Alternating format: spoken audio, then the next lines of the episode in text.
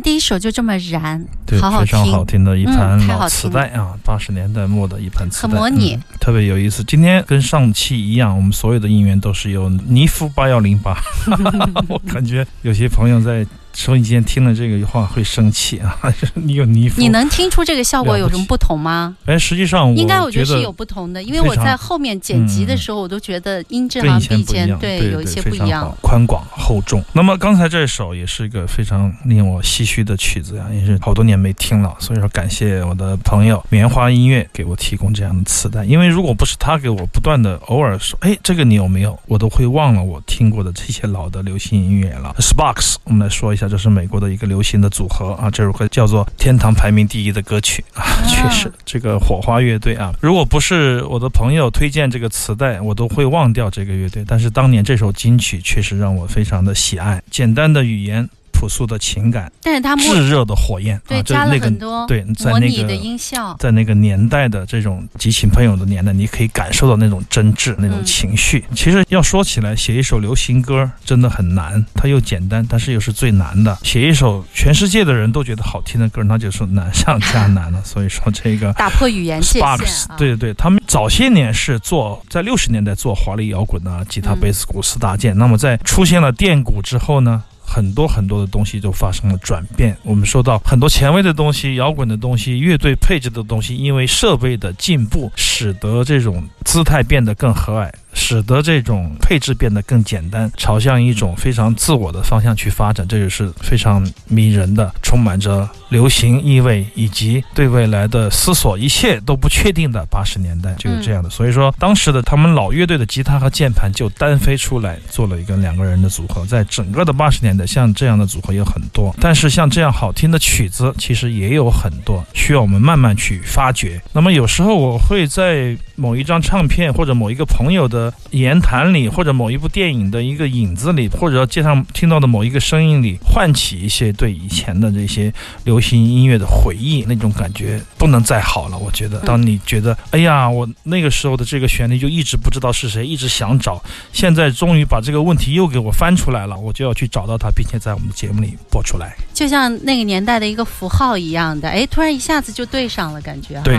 再嗯造流行，这是行走的耳朵的使命吧。行走的耳的，我们待会儿呢要进入一小段的广告，听众朋友可以在我们收听节目的时候关注一下新浪微博，找一下 DJ 刘谦或者是秋天的阿飞，你可以在听节目的时候也可以看到唱片的封面。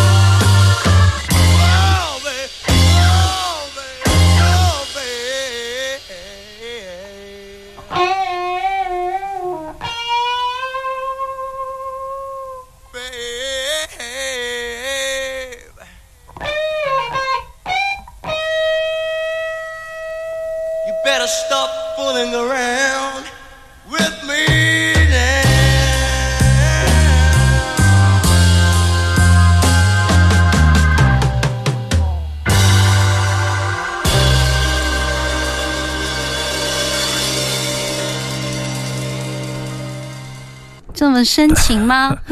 你将束缚我的爱，这是 Too Much 乐队。有嗯什么样的人会在这一个一九七一年取名叫 Too Much 这样的一个乐队呢？唱的这么毕竟是酣畅很淋漓还特别的一个乐队啊，经典的布鲁斯摇滚的片段，还有一些前卫摇滚的元素。七零到七一年，一张死乐团就是只出了一张唱片叫没有，呃，有点不厚道。但是坊间都是这样说的，唱片迷，特别是日系的黑胶迷，常常他们就是说，哎，这个乐队好，为什么一张死？就是就是没有进入什么心理，连非主流的视野可能都没有怎么进入就挂了的乐团是这样的。比如说十年前托朋友买唱片的时候，你看到这一盘，我真的不会选择带回家，就是因为没有时间试听。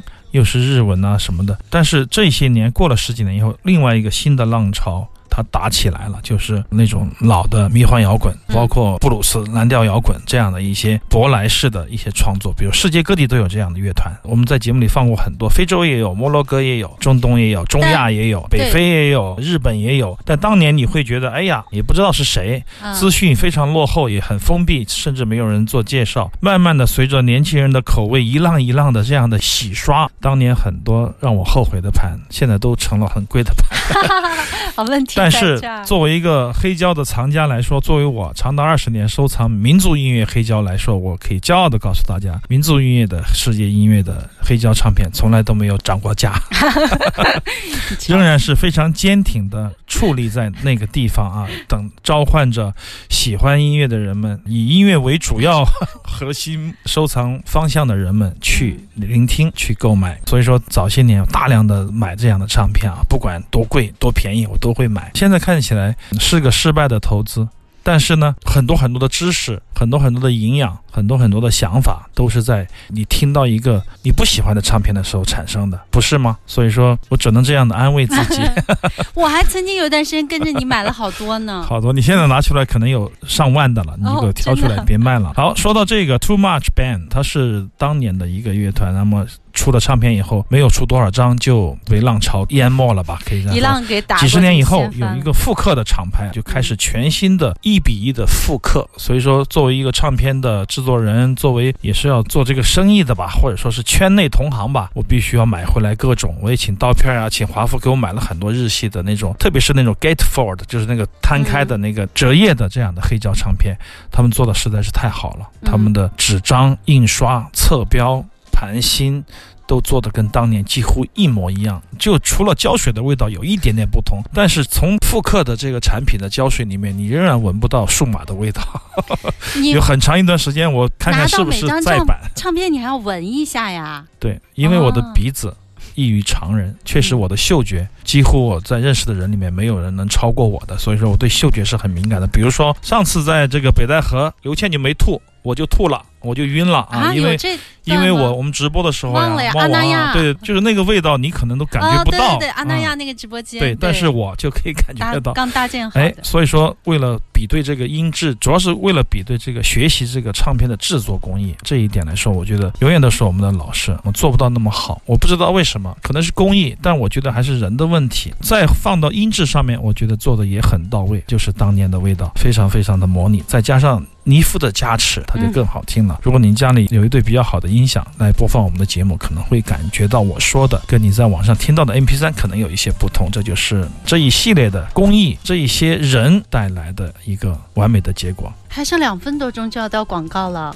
是这样的，早些年我比如说我们收藏了很多的欧美音乐的唱片。嗯我昨天还跟杨洋说呢，我说当年我们太傻了，我们在垃圾堆里也不认识这些乐队啊。当时我们就查查网上的资料该多好。他说那个时候网上也没有人给你时候哪有网上？没有人给你推荐这些唱片，嗯没有人跟你说这个唱片好，只能只在好多论坛里看一下。当时的经验，论坛说的咱们都买了呀，就对对是那些封面，但是没有的。我后面我们就得出结论，还是听少了。嗯比如说我们反复的听，反复的听很多遍，回去以后马上就消化掉，然后再去下一次淘洋垃圾，可能就会淘到好的东西。而且啊当年银子有限呀，你说遇到这样的一些陌生的乐队，非常有限，肯定嗯先买、先买。我觉得现在的这个 Too Much 这张黑胶，我听华夫说已经到四万五万块人民币一张了，所以说这样的一个出版也是商业的必须，是市场的需要，也是一种考验吧，对厂家来说，因为别人就会拿出来比，你看这个手再版的嗯多糟糕啊，音品质也不好，活该便宜，印刷也一般。但是这一批系列就不是这样的了，他们就觉得哦，